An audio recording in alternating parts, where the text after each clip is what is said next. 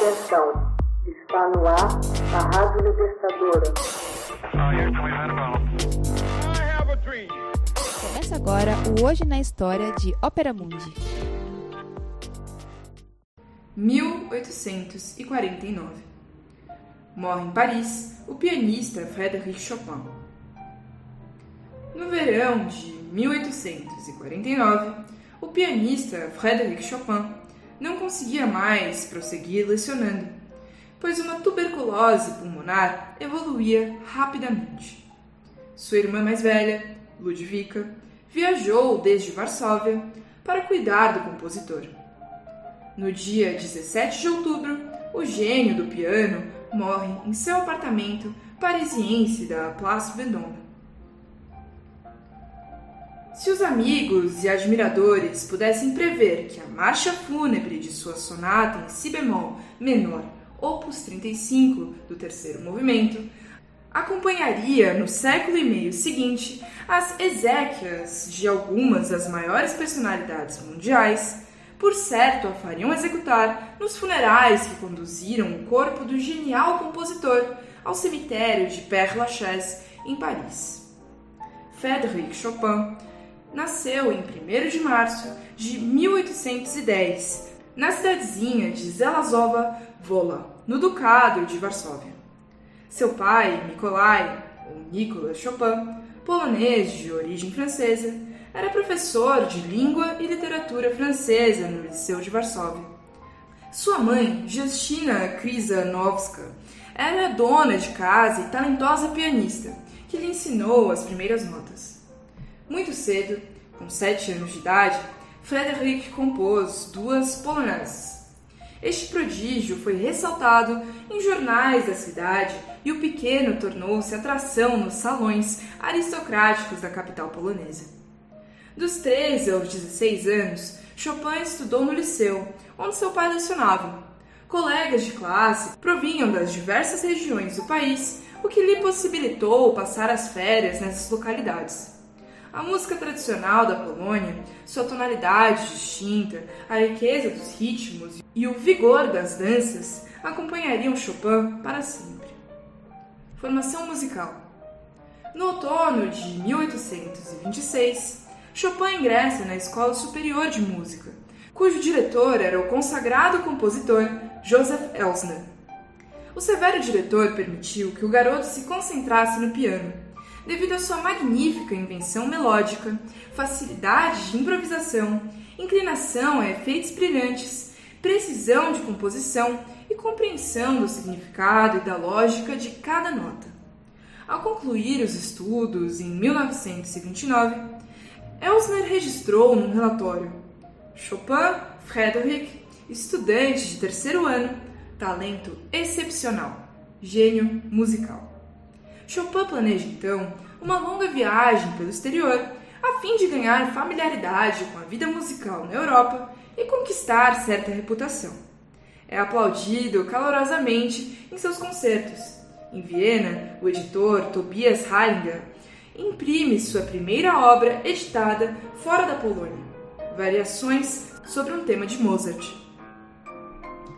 De volta a Varsóvia, dedica-se à composição e escreve seus dois concertos para piano e orquestra.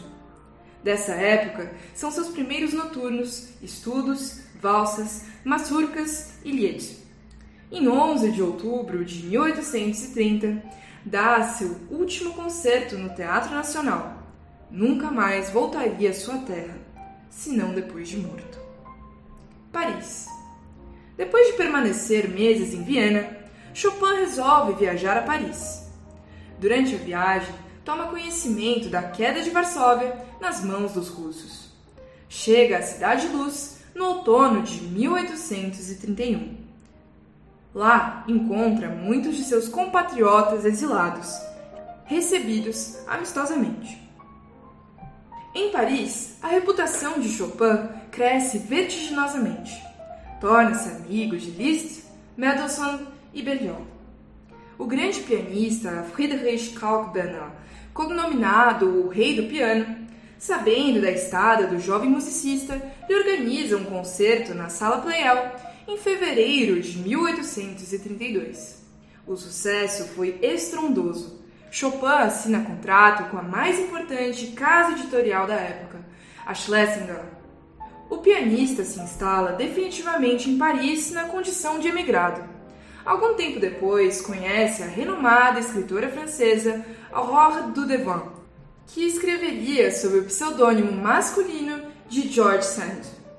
A autora de romances audaciosos, seis anos mais velha, divorciada e com dois filhos, oferecia ao artista solitário uma ternura extraordinária, bem como cuidados materiais. Doença. Os amantes passam o inverno de 1838 e 1839 na ilha espanhola de Maiorca. Devido às condições climáticas desfavoráveis, Chopin rapidamente adoece e dá os primeiros sinais de tuberculose. Debilitado, ainda assim compõe ali algumas de suas obras-primas: os 24 Prelúdios, Polonese em Dó menor, Balada em Fá maior, Scherzo em Dó bemol menor. Volta à França na primavera de 1839. Instala-se na mansão de Sanches, em Nohant, região central do país. Lá permanece até 1846. Foi o período mais feliz e produtivo. A maioria de suas obras mais marcantes foi ali composta. O amor e a amizade profunda entre Chopin e Sand aos poucos cederam lugar a conflitos cada vez mais sérios, devido principalmente à atitude hostil do filho de George Sand. A separação final ocorreu em julho de 1847. Essas doloridas experiências pessoais foram devastadoras para a criatividade do compositor e para sua saúde física e mental. Abandona quase que completamente a composição e até o fim da vida escreveria apenas umas tantas miniaturas. Frágil e acossado por uma febre insidiosa, Chopin dá seu último concerto em 16 de novembro de 1848. O pianista foi enterrado no cemitério Père Lachaise.